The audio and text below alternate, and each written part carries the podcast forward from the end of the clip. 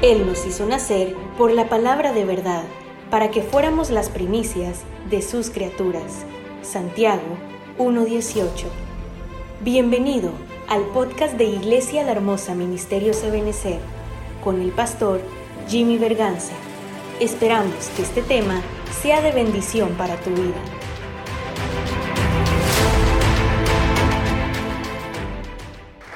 Dios es un Dios que sabe hacer las cosas bien. Ay, es eso, a mí no me convence, hermano. Dios hace las cosas bien hechas. Ah, Dios es un Dios de detalles, no, es como nosotros a veces que somos un poquito descuidaditos, ¿verdad?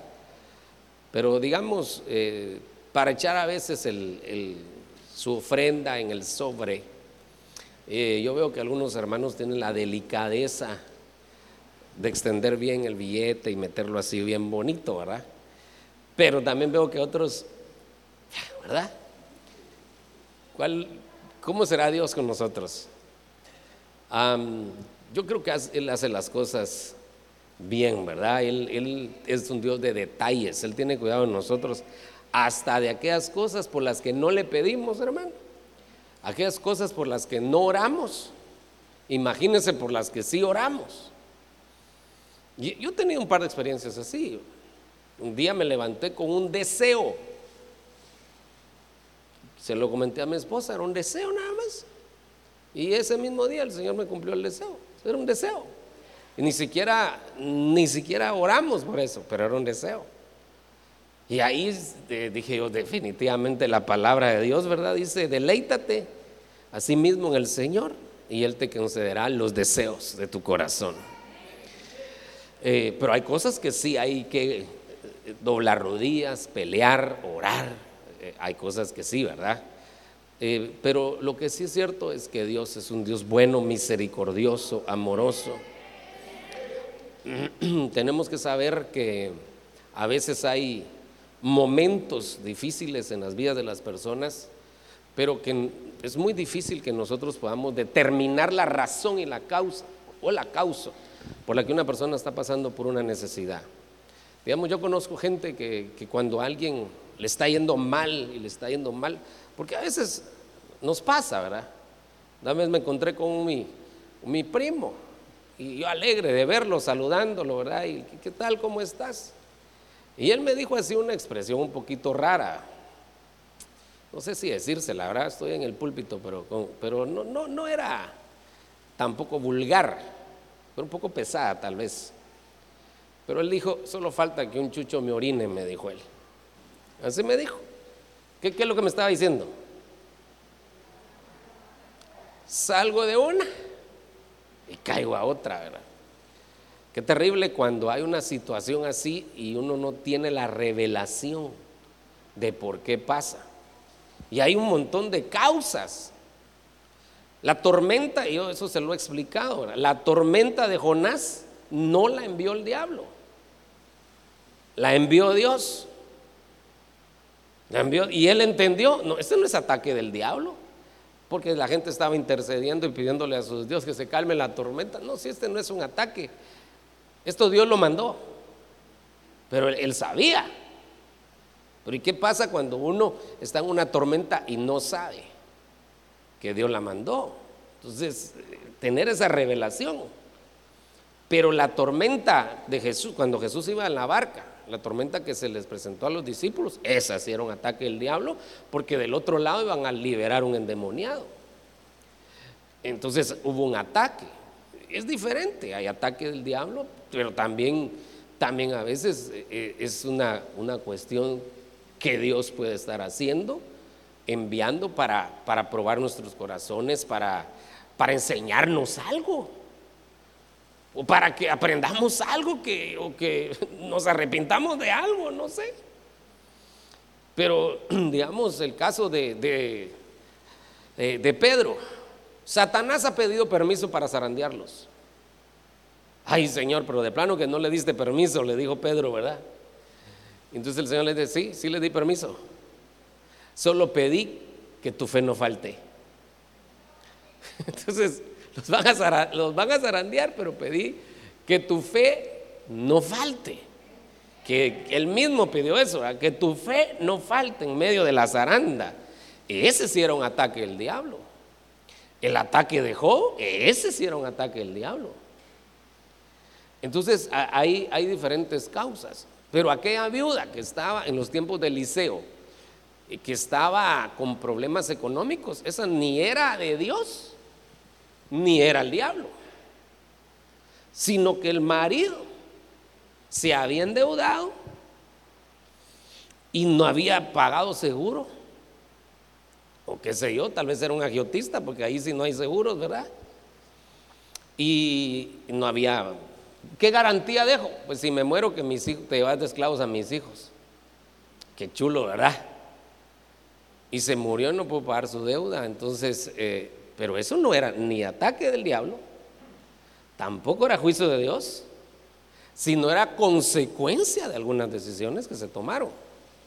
El caso de Ruth, eh, que nosotros conocemos ya la historia de Ruth, pero antes de Ruth estaba el marido de Noemí tomando una decisión. Y la decisión que tomaron fue que se fueron a los campos de Moab. Pero esa fue una decisión, ni vino del diablo, ni vino de Dios. Esa fue una decisión que tomaron y por causa de la decisión que tomaron es que, es que al final les fue mal. Les fue mal. Otra vez, otro caso, Lot. Abraham, con tal de estar en paz con él, le dice, te ruego, te suplico, Lot, que estemos en paz. ¿Por qué no nos apartamos mejor? Ya estamos muy grandecitos, apartémonos. Si tú agarras para la derecha, yo agarro para la izquierda, no te preocupes, escoge tú. Y Lot mira el valle de Sodoma y lo mira, lo confunde con el huerto del Señor y se va para Sodoma. Y ahí perdió a su familia. Le fue mal. Pero insisto, eso tampoco era ataque de Dios. Eh, pero Dios no ataca, ¿verdad? Dios lo que hace es que nos disciplina. Eso es lo que hace el Señor. En el caso de Jonás era una disciplina la que, la que le vino, ¿verdad? Y, en el caso de los israelitas en el desierto, lo que Dios hizo fue que los puso a prueba. Tampoco tienta, pero sí pone a prueba. Eso es lo que hace Dios. Entonces no era ni prueba de Dios ni disciplina de Dios, sino que era, ni tampoco era ataque del diablo. ¿Verdad? Sí, sí me estoy dando a entender, ¿verdad? sino que era consecuencia de sus decisiones. Se fue a Sodoma y como consecuencia, pues terminó mal.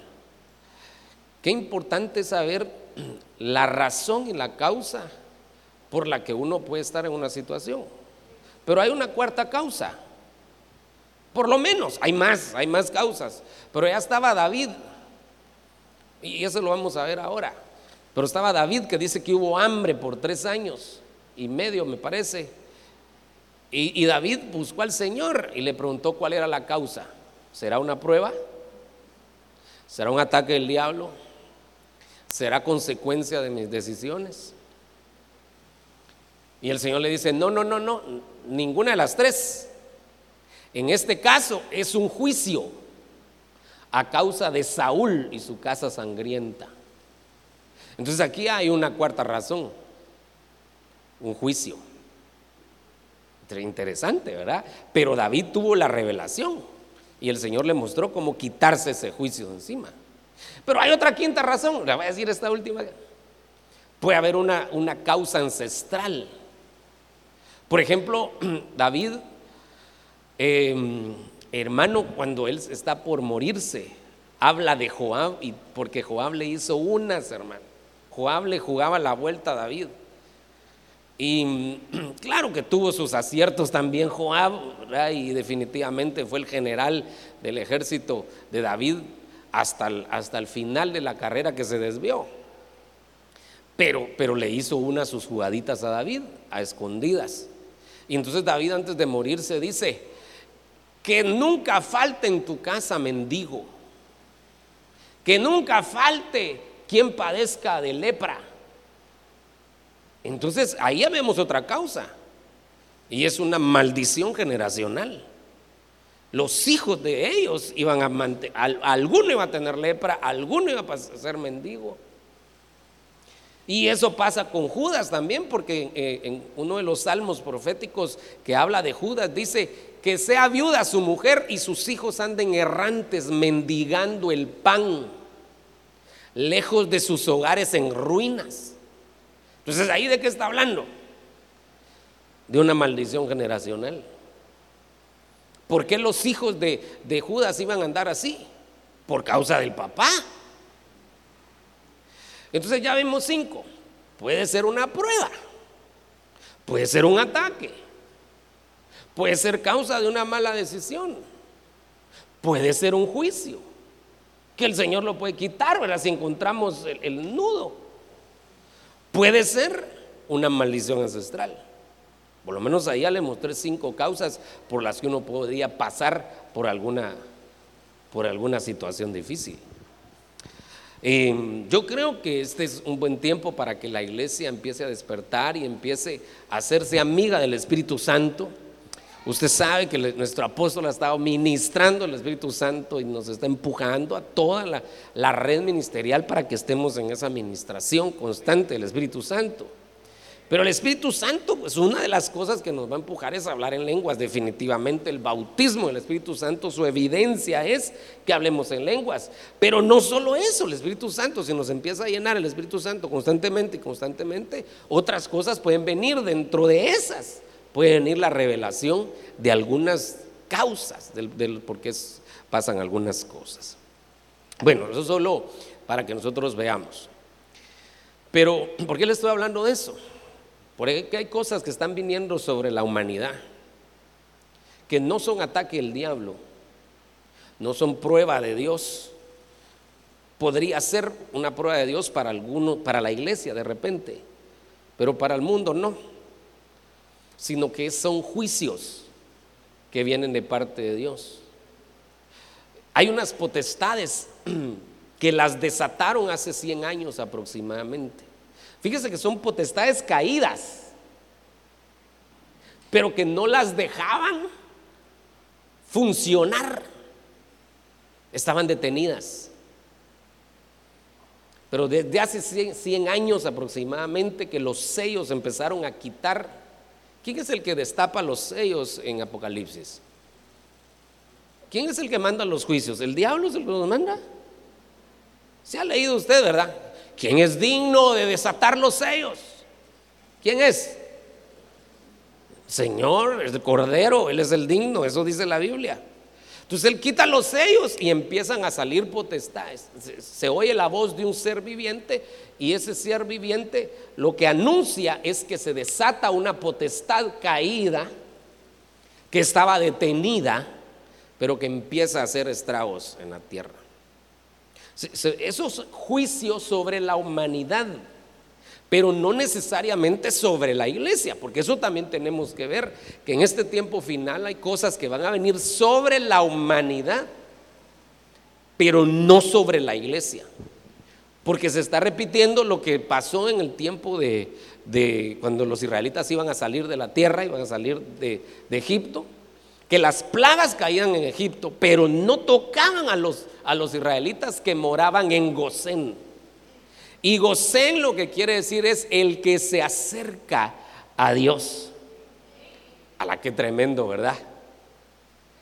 Nuestro apóstol le explicaba ayer en el estudio de pastores que uno tiene, si uno se va a acercar a algo, se tiene que alejar de otra cosa.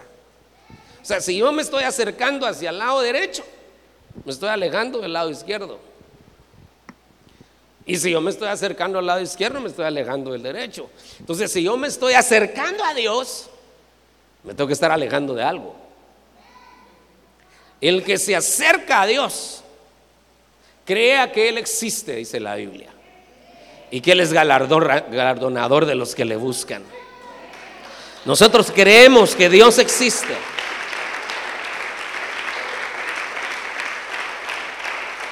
Aleluya. Entonces acerquémonos a Dios, pero si nos acercamos a Dios vamos a tener que alejarnos de algunas cosas. Pero el que se acerca, el que está en Gosén, no va a participar de las plagas. Pero ahí están las plagas en Apocalipsis, se las voy a leer. Vi cuando el Cordero, Apocalipsis 6, abrió uno de los siete sellos. Acuérdense que este no es, no es ataque del diablo. Esos son juicios de Dios sobre la humanidad, porque la humanidad no ha querido nada con Él, le dio la espalda. Vi cuando el Cordero abrió uno de los siete sellos y oía uno de los cuatro seres vivientes que decía, como con voz de trueno, ven, miré, y aquí un caballo blanco. Ese caballo blanco no es el Señor Jesús, porque el Señor también viene en un caballo blanco, pero él, este no es él, sino que es una potestad. Miré aquí un caballo blanco y el que estaba montado, esa es una potestad caída que la desatan el que estaba montado en él tenía un arco, se le dio una corona y salió conquistando y para conquistar. Ese jinete del caballo blanco nos habla de la falsa paz que se está promoviendo en el mundo. Desde hace 100 años que se empieza a hablar de paz, pero mientras más se habla de paz, más guerras hay. Pero ese movimiento de la paz, que está el, el ente regulador mundial, es la ONU. Y la ONU para poder alcanzar la paz. Eh, una de las cosas que está promoviendo son cosas como el, eh, el empoderamiento de la mujer. Es que interesante porque no hablan de la dignificación de la mujer. Porque la dignificación de la mujer es bíblica. El mismo Señor Jesús quitó las maldiciones que estaban pesando sobre nosotros en la cruz del Calvario quitó la maldición sobre el hombre y también quitó la maldición sobre la mujer. Porque una de las maldiciones que estaban sobre el hombre era con el sudor de tu frente comerás el pan. En otras palabras, con aflicción. Vas a salir adelante, pero con aflicción, con angustia, con estrés. Esa era una maldición que estabas pesando sobre el hombre. Y esa el Señor la quitó en la cruz del Calvario. O sea que nosotros sí podemos salir adelante, ser bendecidos, sin estrés, sin aflicción, sin angustia. no, no, no, como que no mucho lo cree usted, ¿verdad? Hermano, esa maldición ya la quitaron en la cruz del Calvario, hombre. Así que sacudámonos todo estrés, toda angustia. Dios tiene cuidado de nosotros y Él cuida de las aves. ¿Cómo no va a cuidar de nosotros? No estoy diciendo, ah, entonces no salgo a trabajar, ¿verdad? No, no estoy diciendo eso. Lo que estoy diciendo es que el sudor de la frente significa angustia. Eso lo quitaron. Pero también quitaron la, maldición de la mujer. a la mujer le pusieron tres maldiciones. Con dolor parirás tus hijos. Esa es una de las maldiciones que le pusieron. Tu deseo será para tu marido, objeto sexual. Y tu marido te se enseñoreará de ti. O sea que no iba a ser una sujeción por, por convicción y por orden, sino una sujeción impuesta. Ella iba a ser humillada, casi una esclava. Esa era una maldición. Pero el Señor viene y quita esa maldición en la cruz del Calvario y no solo la quita, sino lo empieza, empieza a demostrarle a la mujer que le estaba hablando en serio. Porque a la primera que se le aparece el resucitado fue a una mujer. La primera que dijo, ha resucitado, fue una mujer. Eso tenía que darnos una, una lección, ¿verdad? Las hijas de Felipe dice que profetizaban. La Biblia dice, 1 Corintios 11, toda mujer que ora y profetiza, que se cura su cabeza. Sí, imagínense, se está diciendo que la mujer, él mismo la está dignificando. Tremendo. Entonces, la dignificación de la mujer sí es bíblica. Lo que no es bíblico es el empoderamiento de la mujer. Pero eso está promoviéndolo la ONU. Es que es otra cosa. Es otra cosa. Entonces ahora, como el, como el hombre pisoteó a la mujer, ahora que la mujer pisotea al hombre. Antes el hombre le pegaba a la mujer, ahora la mujer que le pega al hombre. No, eso no. Tampoco. Ni, ninguna de las dos era bíblica, ¿verdad? Bueno, pues está, se está promoviendo cosas como esas, el tema de la inclusión. Pues ese tema de la inclusión tenemos que tener mucho cuidado porque eh, una cosa es incluir a los, a los no, quiero usar esa palabra porque, porque ya dicen que ya no se debe de usar, ¿verdad? La palabra minusválido. ¿Cómo les, qué se le debe decir ahora? Capacidades especiales. Muy bien, gracias. Esa es una cosa, incluirlos a ellos, pero el tema de la inclusión va mucho más allá. Incluyamos al, travestismo, el homosexualismo, el lesbianismo, todo eso. Entonces la inclusión para que pueda haber paz. Y esa paz también está promoviendo la unión de las religiones, que es el ecumenismo.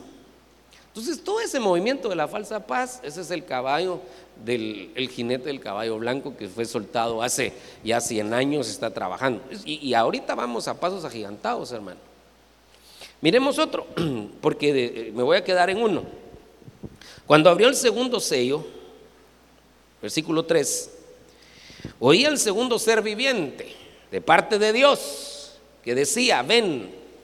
Entonces salió otro caballo rojo, lo soltaron y al que estaba montado en él se le concedió quitar la paz de la tierra y que los hombres se mataran unos a otros y se le dio una gran espada. Entonces ese jinete del caballo rojo eh, se está eh, eh, refiriendo a las guerras que han habido en la tierra desde, desde hace 100 años.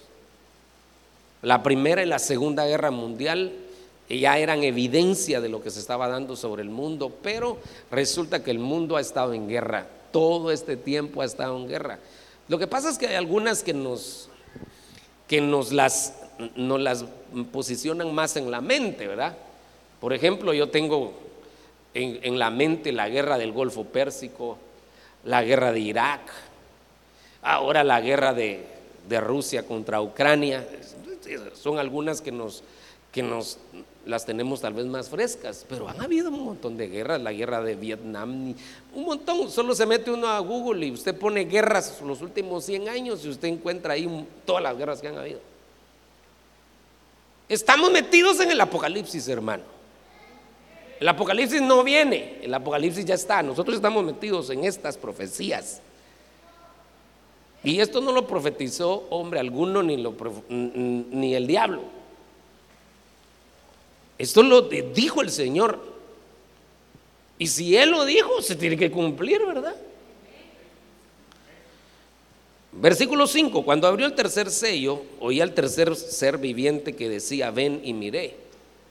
Y aquí un caballo negro y el que estaba montado en él tenía una balanza en la mano. Ahí hay mucho que hablar, esa palabra balanza, la palabra sugos, de donde viene yugo. Está hablando de los problemas económicos.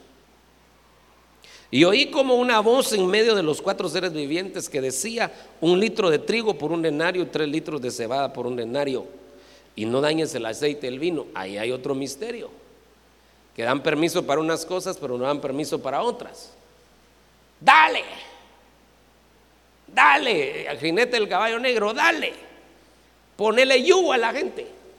Pero no dañes el aceite y el vino tanto el aceite como el vino representan al Espíritu Santo y, por lo tanto podríamos mencionar ahí, dentro de otras aplicaciones, que los que están llenos del Espíritu Santo no van a ser afectados por lo que está viniendo. Esa es una de las cosas que podría estar diciendo ahí. El aceite también representa la unción y el vino representa el gozo. Bueno, pero aquí yo quiero que veamos que está hablando de la economía. La economía, ahorita tenemos un problema que las cosas se están encareciendo como consecuencia de lo que venía ya, ¿verdad? Solo con el hecho de, lo de la pandemia, del COVID, ya el mundo ya estaba, ya estaba con problemas. Y ahora que viene lo de la guerra de Ucrania y por lo tanto el encarecimiento del petróleo y, y si sube la gasolina, definitivamente todo sube, hermano. Todo está subiendo. Mire, los, los precios están íntimamente relacionados con la escala de necesidades que, que, la humanidad presente, pero también están, ahorita lo voy a explicar eso, pero también están relacionados con algunas cosas específicas como por ejemplo el petróleo. Porque el mundo se mueve a base de petróleo todavía. Pero hablemos de la escala de necesidades. ¿Por qué los iPhones son tan caros? ¿Será que de verdad valen eso? Al precio que nos los venden. No valen eso. Lo que pasa es que crearon una necesidad en la humanidad. Una necesidad de tener un estatus. Teniendo la manzanita. Y esa necesidad entonces hace que ellos puedan manejar el precio a su antojo. La necesidad. Nos manipulan. Nos manipulan, hermano. Mire, vaya, no hablemos del iPhone, hablemos de los celulares. Hermano, nosotros sobrevivimos sin celulares. Pero ahora no. Si hay 10 integrantes en, la familia, los 10 tienen que tener celulares. La familia de 10, los 10 con celular. Y solo Cándido Pérez trabajando.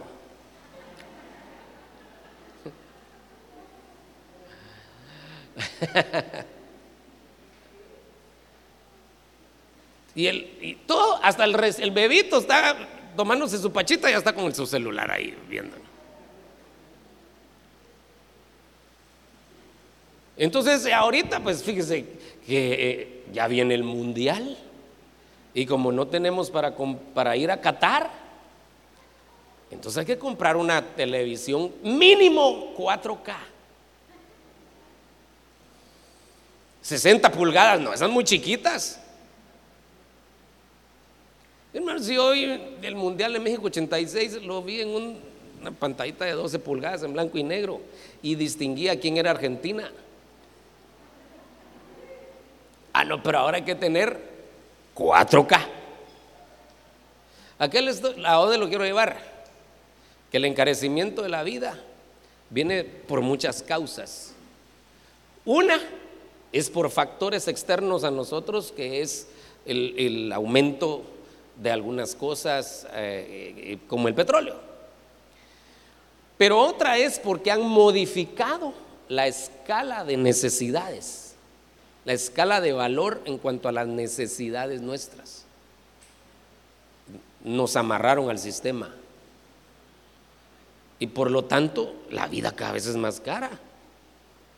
Entonces, no importa cuánto gane una persona, nunca le alcanza, porque hay que pagar los 10 celulares, los 10 planes con sus tarjetas. Eh, que tienen que tener Instagram, WhatsApp, Messenger, ah, Facebook y no sé qué más redes, ¿verdad? Y nos están volviendo inútiles y dependientes de la tecnología, porque ahora ya no encontramos una dirección, sino es con Waze, ¿verdad? ¿Y antes cómo hacíamos? Ah, pero ahora necesitamos Waze para poder llegar a un lugar. Nos están haciendo dependientes. Y algunas cosas ya no las vamos a poder quitar de encima, como las clases en línea. Algunas universidades ya no van a quitar ese sistema. Bueno, entonces hay que tener un buen internet, hay que tener una buena computadora. Tantas cosas, ¿verdad? Pero el caballo negro es el encarecimiento de la vida eh, y de eso quiero hablar un momentito hoy y, por eso vamos a ministrar, por eso le hablé de que íbamos a hacer un, acto profético.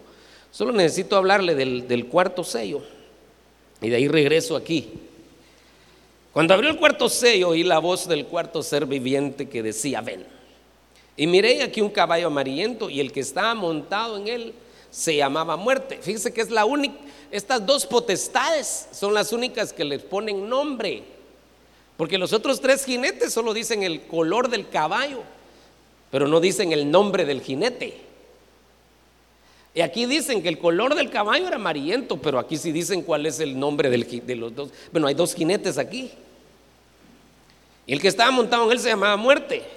Y el Hades lo seguía. Aquí queda la incógnita si el Hades también tiene su propio caballo o iban los dos montados en el mismo, ¿verdad?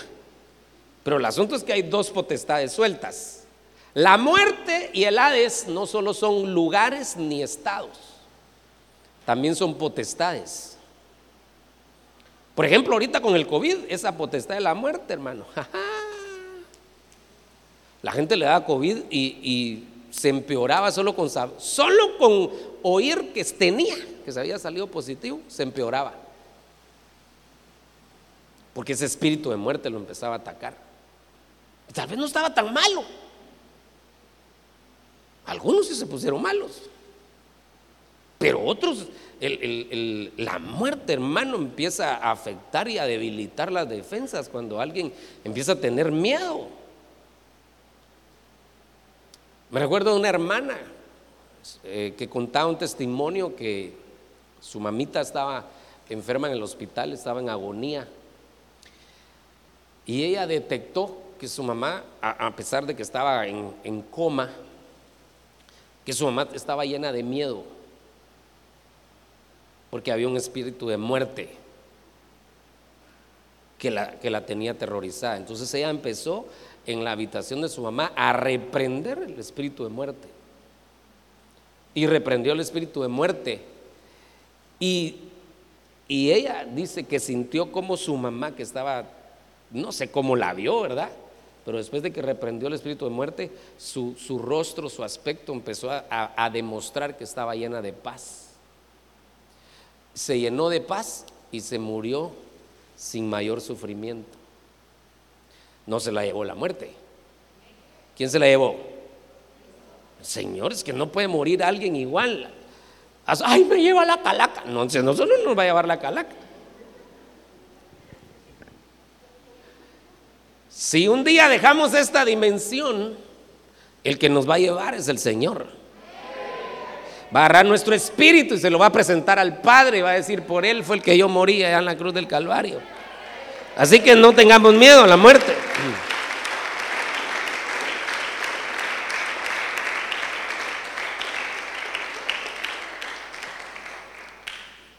Y aquí dice, ese caballo amarillento, ¿verdad? Son dos potestades, la muerte y el Hades. La muerte es el que venía montado y el Hades, que es otra potestad, lo seguía. Y se les dio autoridad sobre la cuarta parte de la tierra.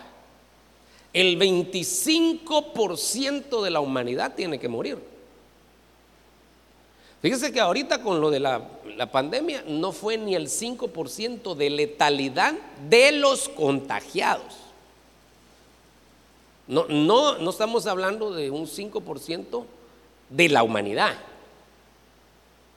Sí, sí entendemos la relación, ¿verdad? Sino un 5% de los contagiados. Máximo, creo que no llega ni al 5. Pero aquí dice que va a ser el 25% de la humanidad. Ya va adentro. Ya se llevó a un buen número. Ahorita con la pandemia. Esta potestad. Pero si eso fue ahorita y todavía falta que este sello que ya fue destapado termine de, de hacer todo lo que tiene que hacer esta potestad, si esta pandemia nos puso de rodillas, imagínense qué pasará. Si esta potestad ya empieza a fluir en todo, toda su dimensión. Dice que el 25%, es la cuarta parte, 25% de la humanidad va a morir. Impresionante. Todos esos cuatro, estos cuatro seres, eh, estos cuatro, cuatro potestades eh, estos cuatro jinetes eh, están cabalgando ya. Pero yo quiero hablarle del, tercero, que es el caballo negro.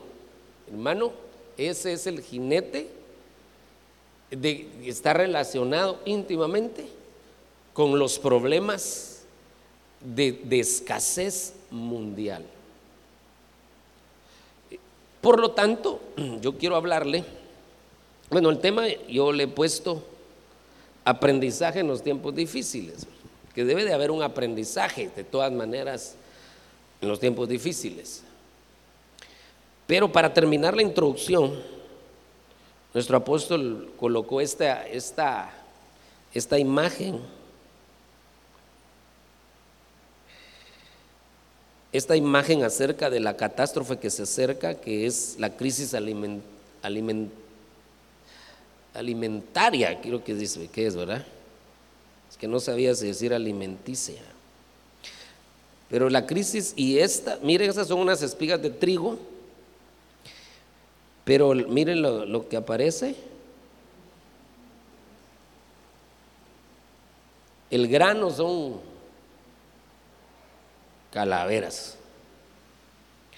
La crisis alimentaria mundial. Ese es el caballo negro. Ahí va a haber una escasez de alimentos. De por sí, yo quiero decirle que el planeta ya no puede darle de comer a toda la población. Estamos llegando a 8 mil millones de personas habitando este planeta. Y con una falta de conciencia del uso adecuado de los recursos. Es una barbaridad, hermano. Es que mire, sobre todo cuando los recursos son baratos, ¿verdad? Como a la MUNI de Tomo le pago 15 pesos al mes por el agua, que se quede el chorro abierto y que se rebalse y que se vaya esa agua, ¿verdad? El agua dulce se está acabando. No el agua, sino que el agua dulce potable. El agua, el agua no se acaba.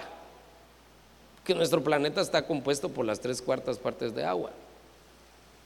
Entonces, el agua no se acaba.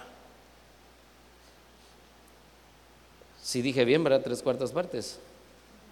¿O es dos terceras partes? ¿Ah? Sí. Ah, vaya. Así como dice la hermana. Pero el, punto es que es más agua que tierra, pues. Y el, agua no se puede ir para otro lado. ¿Para dónde se va a ir? No se va a ir para Marte, no se va a ir para Júpiter. El agua sigue en la tierra. Lo único que sigue contaminada.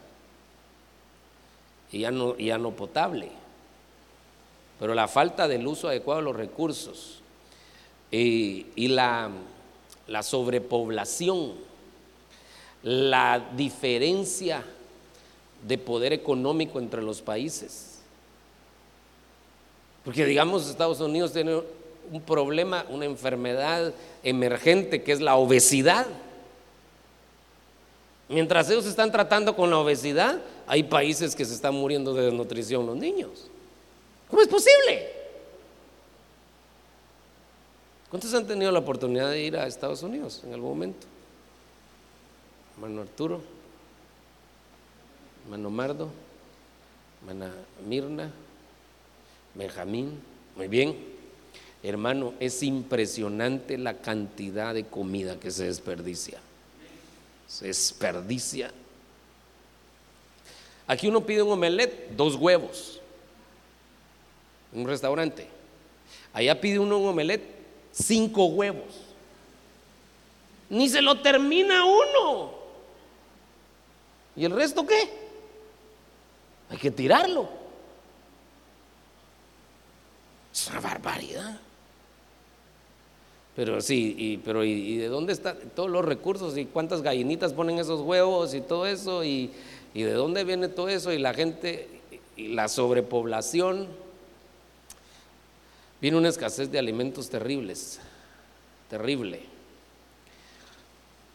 Pero no es la primera vez que sucede.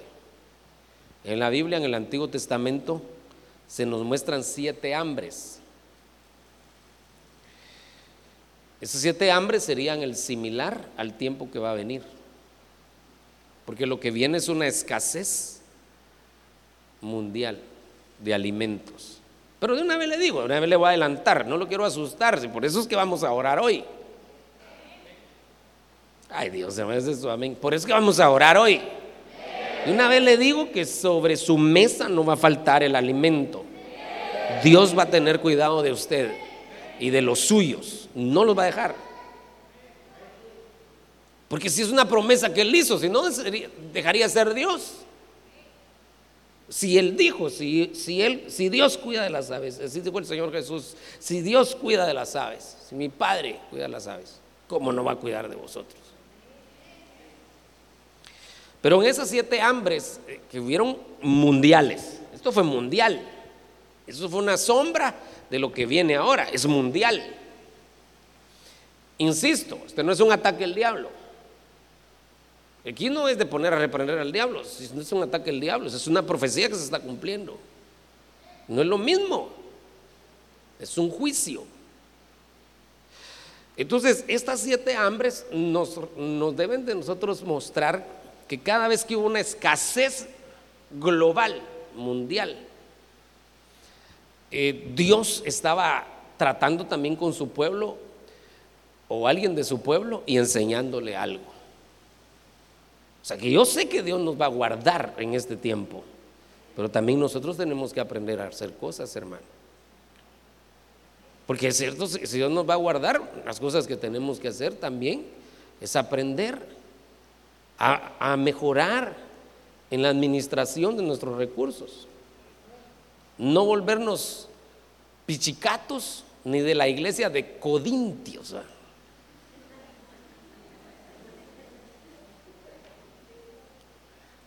No, porque lo que hay que hacer hay que hacerlo, pues. Lo que hay que hacer hay que hacerlo. Pero sí a cuidar, a no desperdiciar, porque no es lo mismo usar adecuadamente los recursos. No es lo mismo ser pichicato y tampoco es, ser, tampoco es lo mismo desperdiciar. Tenemos que tener un equilibrio en ese sentido. Bueno, a cuidar nuestros recursos. Que Dios tenga misericordia de nosotros. Le voy a mostrar así rapidito, una vez le voy a poner las siete hambres y el tiempo se me está yendo, pero digamos en el tiempo de Abraham hubo un hambre en la tierra y eso llevó a una reivindicación matrimonial. En los tiempos de Isaac hubo una, un hambre en la tierra y hubo una confirmación de promesas mientras el hambre se estaba dando, Dios siempre estaba haciendo algo con los suyos. En los tiempos de Jacob y José hubo hambre y Dios provocó la reconciliación de la familia. En los tiempos de los jueces hubo hambre y ahí el Señor probó quienes podían permanecer en el momento de la prueba. Y eh, acuérdese que el esposo de Noemí no pudo permanecer, no permaneció. En los tiempos de David hubo hambre y lo que hubo fue la revelación de un juicio que había. En los tiempos de Elías hubo hambre y el Señor les enseñó a ser definidos y a tener sus prioridades bien claras. En los tiempos de Eliseo hubo hambre y el Señor les enseñó a través de los leprosos. Primero reivindicó a los leprosos, que esos leprosos nos representan a nosotros, y después a través de los leprosos reivindicó a la gente. Dios les dio una victoria sobrenatural. Entonces, estas, estas siete hambres nos tienen que recordar que mientras hay hambre, eh, quitémosle la palabra hambre, mientras hay escasez, también el Señor nos está enseñando cosas. Hay cosas que en la abundancia no las miramos tan claras. Yo no sé a los padres de familia cómo son sus hijos con, por ejemplo, solo para ponerle un ejemplo chiquitito, cómo son los hijos, sus hijos con la pasta de dientes.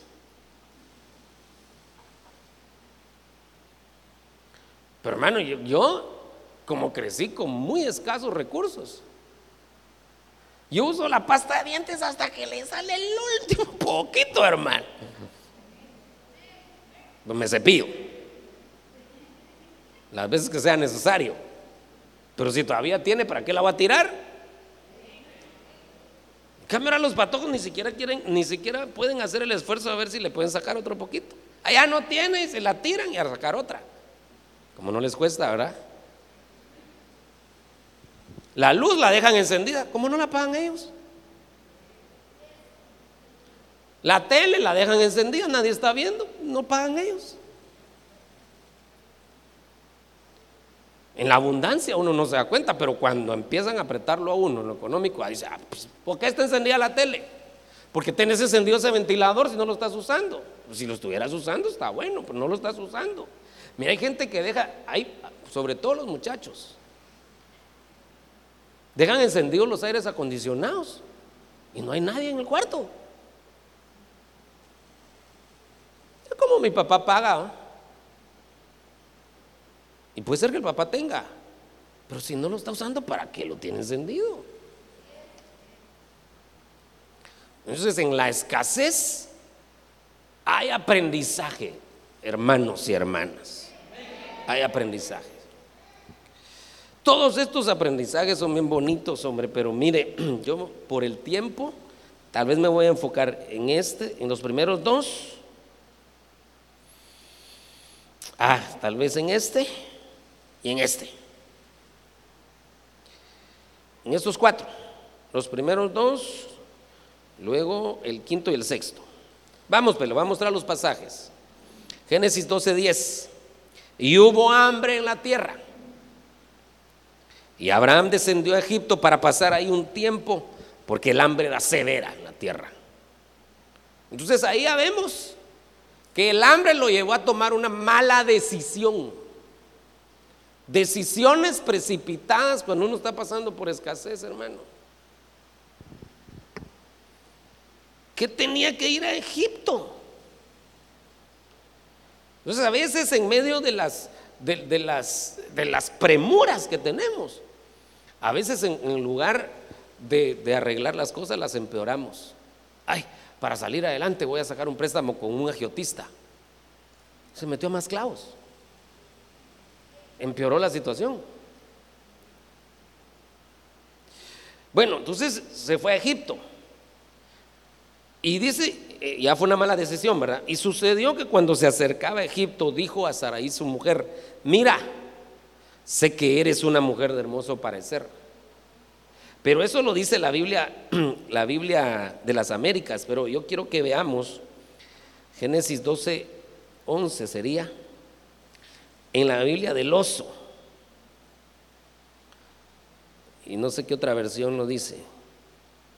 Aquí, mire pues, la Biblia del oso. Y aconteció que cuando llegó para entrar en Egipto, dijo a Saraí su mujer, he aquí, ahora conozco que eres una mujer hermosa de vista. Ahí la tenía la par todo el tiempo, no se había dado cuenta que su mujer era bonita. Hasta que el hambre los apretó, se dio cuenta que qué lujo de mujer tenía la par, hermano. Claro que esa misma historia no la puede contar Job, lamentablemente. Porque Job cuando vino la escasez, hasta la mujer lo abandonó. Pero bendito aquellos varones que tienen esposas que también son batalladoras y que cumplen sus votos matrimoniales que un día dijeron allá en, el altar, ¿verdad? En la abundancia y en la escasez. Sí, pero la mujer de Job se le olvidó. En cambio, la Sarita, ahí estaba la par. Ahí estaba la par de Abraham, perdón por la Sarita, ¿verdad? La hermana Sara. Ahí estaba la par de Abraham y Abraham se da cuenta, pero qué veía, pero de veras que si eres chula, mi amor, ¿verdad? Se dio cuenta que qué lujo de mujer tenía la par. A veces como que nos tienen que apretar un poquito para que nos demos cuenta qué tan valioso es el, cónyuge o la cónyuge. Lo digo para diferenciarlo, ¿verdad? Pero es es cónyuge. Qué tan valioso es. Y que Dios bendiga a aquellas hermanas que se ponen a la par de sus esposos cuando ven en los tiempos difíciles. No tengas pena, mi amor, vamos a salir adelante. Ya no voy a ir mucho al centro comercial.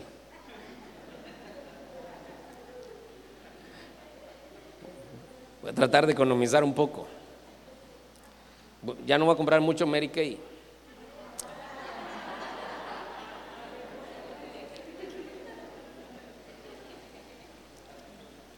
Mira, para ir a la iglesia ya no me voy a pintar porque si la mascarilla ni me deja que se me mire la pintura. Entonces ahí vamos a ahorrar un poquito. Entonces, que Dios bendiga a, las hermanas así, ¿verdad? Ah, ni las hermanas se quieren bendecir a sí mismas. Que Dios las bendiga, hermanas, porque yo sé que ustedes son de ese tipo de mujeres. Pero, pero el punto es que a veces en la escasez nos damos cuenta y le damos el valor que teníamos que darle hace mucho tiempo a nuestro matrimonio. Así que en este, en este tiempo que viene sobre la tierra de escasez, Dios nos va a guardar, Dios nos va a proveer, pero Dios quiere que, que también en medio de este tiempo fortalezcamos la unidad entre los matrimonios. Cuando yo estudié en la primaria nos decían que la base de la sociedad era la familia. Yo, yo no creo eso. Yo creo que la base de la sociedad es el matrimonio, porque un buen matrimonio hace una buena familia y por lo tanto una buena sociedad. Pero yo veo gente que no cuida su matrimonio, hermano. Vamos a hacer una reunión de matrimonios y no le dan la importancia. Algo debería uno de pescar en la reunión de matrimonio. Hoy les mandé un, tema a los matrimonios, espero que lo, lo puedan ver. Les mandé un link ahí del apóstol. Porque hay que invertir. Hay que invertir. Una vez le pregunté a un hermano, ¿hace cuánto que usted no lleva a comerse un heladito a su esposa? Ah, hace como 25 años, hermano. no puede ser. Sí, hermano, es que es un gasto. Cuando éramos novios era una inversión, pero ahora es un gasto, hermano. Entonces alguien, pero hermano, y no está hablando de economizar, sí, pero, pero pero lo que estoy diciendo es que tal vez se está invirtiendo donde nosotros tenemos que invertir, porque también hay que ver, en los problemas económicos hay que ver también que hay fugas a veces. Hay que hay fugas. Ay, yo no sé por qué no me alcanza los 10 pesitos de la mañana en la noche no los tengo. Ni Moses se compró dos Coca-Colas. No, tiene que acabar multiplique dos, ¿cuánto está la Coca-Cola? Pongamos cinco pesos. Por dos al día, diez. Por treinta. ¿Cuánto, cuánto invierte en Coca-Cola usted? ¿Ah? 300 quetzales. Así es, ¿verdad? A esos tres, 300. Todo lo que gasta usted en Coca-Cola, hermano, no puede ser. Así se van las fugas poco a poco, ¿verdad? Bueno, entonces, fortalecimiento de los matrimonios. Tenemos que seguirlos fortaleciendo, hermano. Siga trabajando en eso. Eh, eh, ore, hagamos algo. Y nosotros, con mi esposa anoche estábamos orando. Bueno, hoy, la madrugada, diciéndole, Señor, llénanos con tu Espíritu Santo. Necesitamos matrimonios llenos del Espíritu Santo, hermano. Necesitamos eso. Se van a ir acabando los pleitos, nos vamos a poner de acuerdo más fácilmente. Yo sé que aquí la historia de Abraham nos lleva a otras cosas, y Abraham dice que era su hermana y otras cosas que sucedieron en Egipto. Pero eso lo podemos ver en, otro, en otra ocasión. Yo lo que quiero, en el tiempo de hambre, Abraham se dio cuenta del lujo de mujer que tenía la par. Abraham se dio cuenta lo valioso que era su esposa. A veces en los tiempos de escasez el Señor nos lleva a valorar eso también. Amén. Sigamos. Génesis 26.1. Este me gusta mucho. Y hubo hambre en la tierra, además del hambre anterior que había ocurrido durante los días de Abraham. Y se fue Isaac a Gerar. Abimelech, rey de los filisteos, y se le apareció al Señor y dijo, no desciendas a Egipto, quédate en la tierra que yo te diré. Entonces le dicen a, Isaac, no cometas el mismo error de tu papá. Dice que tremendo. ¿Qué fue lo que hizo el papá en tiempos de hambre? Descendió a Egipto. Entonces no vayas a cometer el mismo error de tu papá. aprende, aprende. Hermano, a veces uno mira las cosas y no aprende, hombre. El coro favorito de algunas familias es tropecé de nuevo con la misma piedra. El Señor le dice, no desciendas a Egipto, ese error lo cometió tu papá, no vayas a hacer lo mismo. Revisa eso. Entre paréntesis, nosotros todos los que tenemos papás vivos, desde los más chiquitos que esté aquí en este, en este lugar hasta el más grande, todos los que tenemos papás vivos, no tenemos derecho a juzgar a nuestros papás. No tenemos derecho a juzgarlos ni a quitarles su mérito por sus errores. Pero sí podemos nosotros aprender de los errores de ellos para no cometerlos nosotros. Eso sí podemos hacer. Muy bien, entonces le dice, no cometas el mismo error de tu papá. Pero el Señor le dice, quédate aquí. Y para que se quedara ahí, le recuerda promesas. Lo vamos a leer. Porque esas son las cosas que el Señor va a hacer en este tiempo. Mientras hay hambre en la tierra, mientras hay escasez, el Señor también le va a recordar a su pueblo las promesas que Él tiene para su pueblo. Y hubo hambre en la tierra, además del hambre anterior que había ocurrido durante los días de Abraham. Y se fue Isaac a Gerar, Abimelech, rey de los filisteos. Y se le apareció el Señor y dijo: No desciendas a Egipto, quédate en la tierra que yo te diré. Reside en esta tierra y yo estaré contigo. Entonces le empieza a hablar de las promesas. Y te bendeciré. Pero tengo hambre, Señor, quédate aquí. Y te voy a bendecir. Pero no alcanza, quédate aquí. Y te voy a bendecir. Reside en esta tierra, yo estaré contigo y te bendeciré, porque a ti y a tu descendencia daré todas estas tierras. Y confirmaré contigo el juramento que juré a tu padre, Abraham. Y multiplicaré tu descendencia como las estrellas del cielo, y daré a tu descendencia todas estas tierras. Y en tu simiente serán bendecidas todas las naciones de la tierra. Porque Abraham me obedeció y guardó mis mi, ordenanza, mis mandamientos, mis estatutos y mis leyes. Habitó pues Isaac en Gerar, ya no se fue a Egipto, obedeció al Señor. Y cuando los hombres de aquel lugar le preguntaron de su mujer, ah, pero mire pues, no cometió el error de ir a Egipto, pero sí cometió el mismo error de decir que su, que su mujer era su hermana. O sea que no aprendió todo al final, ¿verdad? Pero me voy a pasar, me voy a saltar. Vamos a ver, aquí mire, estaban en tiempos de hambre. Y miren lo que hizo Isaac, en tiempo de hambre. Y sembró Isaac en aquella tierra. Y cosechó aquel año ciento por uno. Y el Señor lo bendijo. Y el hombre se enriqueció en tiempos de hambre, hermano. Y el hombre se enriqueció y siguió engrandeciéndose hasta que llegó a ser, muy poderoso. Pues tenía rebaños, ovejas y vacas y mucha servidumbre, servidumbre y los filisteos le tenían envidia. Porque él en tiempo de hambre estaba próspero. Pero ¿qué hizo? Le creyó al Señor en tiempos de hambre, no se movió, le obedeció y sembró. Sembró. A veces en el tiempo de escasez también como que uno debe de, analizar cómo está con, ese, con esto de la siembra. Porque la Biblia dice que el que siembra cosecha. Eso lo dice, no dejéis engañar. Todo lo que el hombre siembra, eso también cosechará. Pero si lo aplicamos el contexto, también el apóstol Pablo, cuando está hablando de dinero, dice, el que siembra abundantemente, abundantemente cosechará. Eso es lo que está diciendo. Ustedes saben que nosotros no utilizamos esa doctrina de la prosperidad para manipularlo y que para todo le pidamos dinero. Yo le aseguro que el acto profético que vamos a hacer ahora, algunos lo hubieran hecho de otra forma.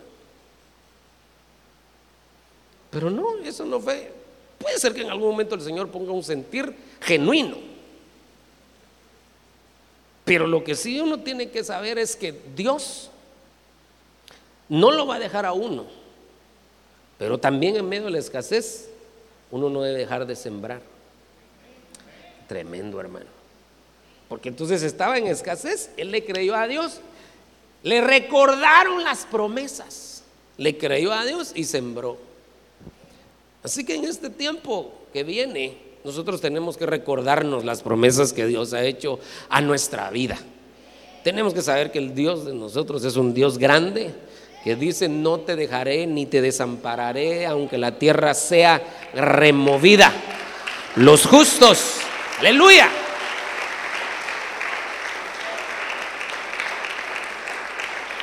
Pero le voy a recordar un par de promesas más. Dice, nada les falta a los que le temen. Otra promesa, los justos no tendrán falta de ningún bien. Es una promesa de Dios. Así que aferrémonos a las promesas. Entonces Abraham le recordó, perdón, a Isaac le recordaron las promesas, le creyó a Dios, ok, no desciendo a Egipto, aquí, aquí me voy a quedar. Y, es más, y, ya que me recordaste las promesas, pues voy a sembrar. En tiempo de hambre, sí, en tiempo de hambre, sembró. Tremendo, ¿verdad? Y mientras todos, hermano, pasando por dificultades, él sí pudo comprar su tele 4K. Porque no quiso ir a Qatar, porque también tenía para eso. Ay, no. Por cierto, hermano, ya viene el mundial.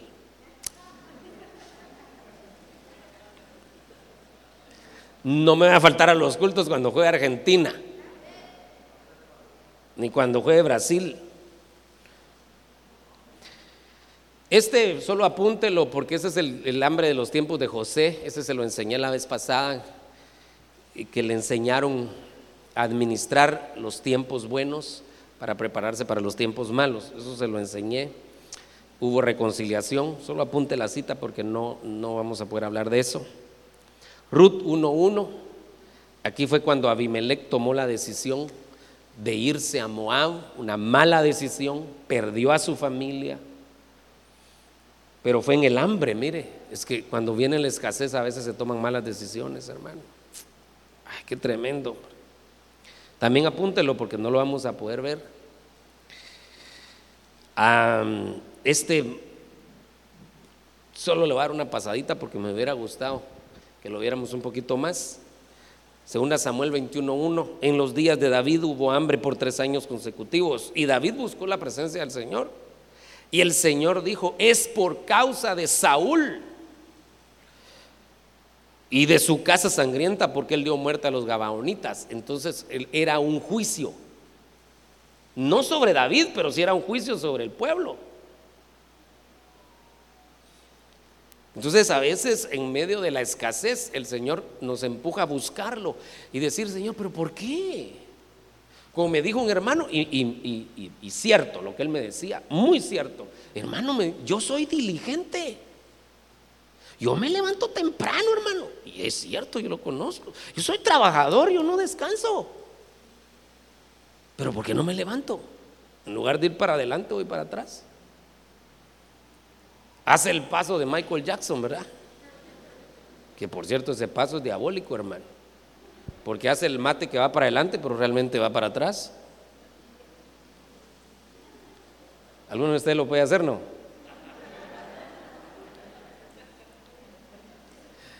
Que no vaya a ser usted de esos cristianos, ¿verdad? Que solo hacen el mate que van para adelante, pero van para atrás. Bueno, el punto es que el hermano me dice, yo soy diligente y tiene razón, y la Biblia dice que la mano del diligente prospera. Y entonces, ¿por qué no prospero? Pues si usted no sabe, menos yo le dije. Pero vamos a orar. Y eso fue lo que David hizo. Se puso a buscar al Señor. ¿Y por qué? ¿Pero por qué? ¿Qué nos está pasando? ¿Qué es lo que tú quieres enseñarnos? Yo he pasado por esos procesos no una vez, he pasado por esos procesos varias veces. Señor, ¿qué es lo que quieres? Muéstrame, muéstranos, revélanos. Bueno, entonces en los tiempos de escasez, buscar al Señor para encontrar causas por las que se pueda estar pasando escasez. Aprendizaje. Eh, pero con este voy a terminar. Primera Reyes 18.2. Y Elías fue a mostrarse acá y el hambre era intensa en Samaria.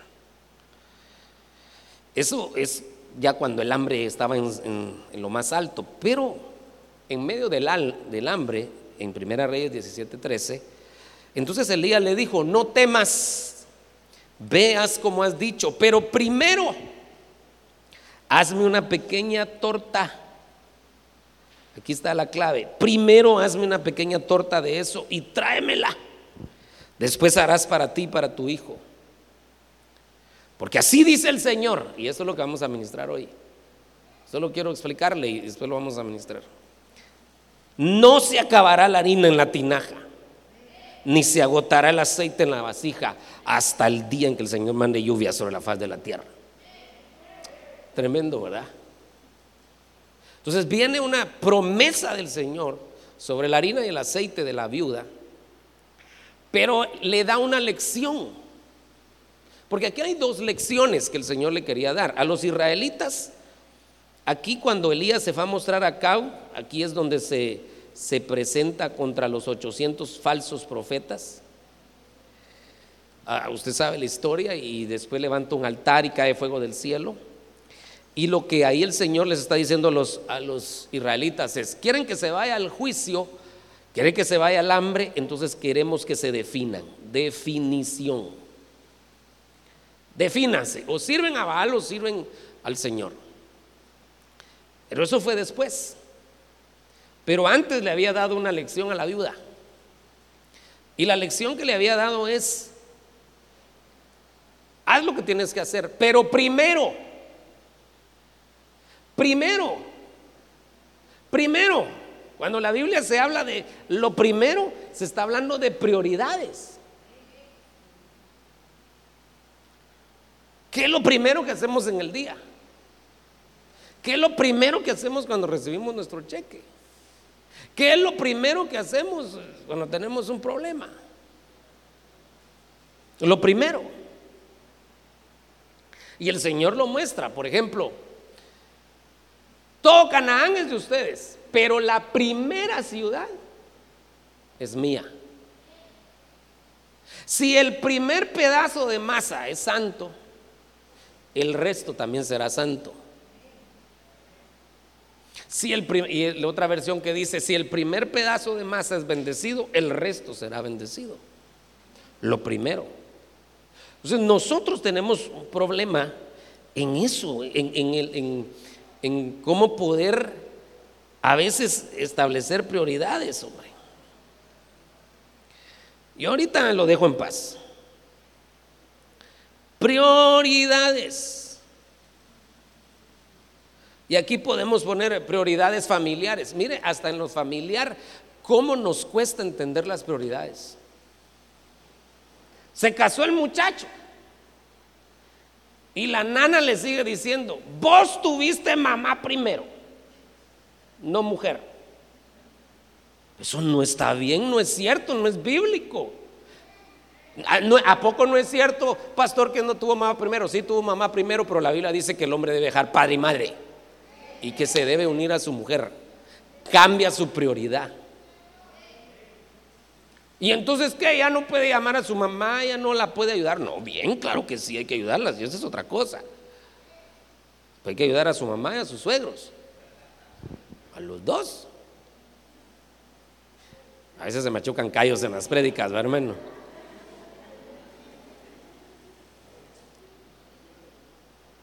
Y entonces, allá está la hermanita, ¿y vas a venir a cenar, mi amor?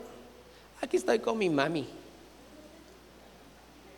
Pues sí, ¿qué anda haciendo con su mamá si tiene su casa?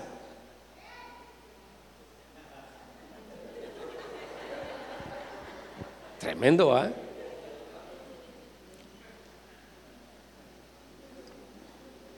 Ay, no, prioridades. Ay, ya Fernanita tiene 22 años, hombre. Hay que alejar a algunos opilotes que andan por ahí, pero cuando se case, que no se me olvide esto, Señor.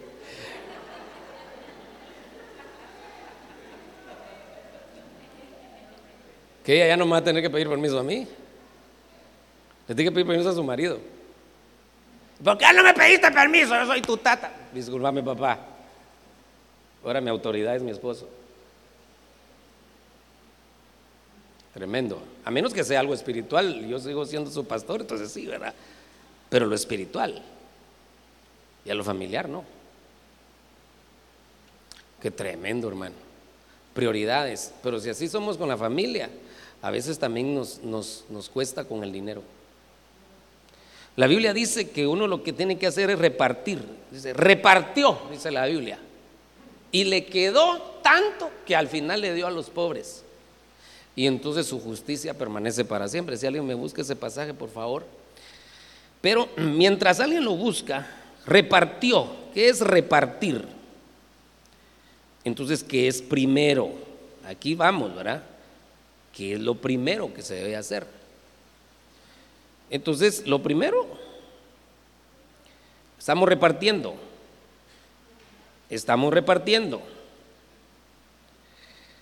Estamos repartiendo. Más o menos así deberían de hacer las prioridades.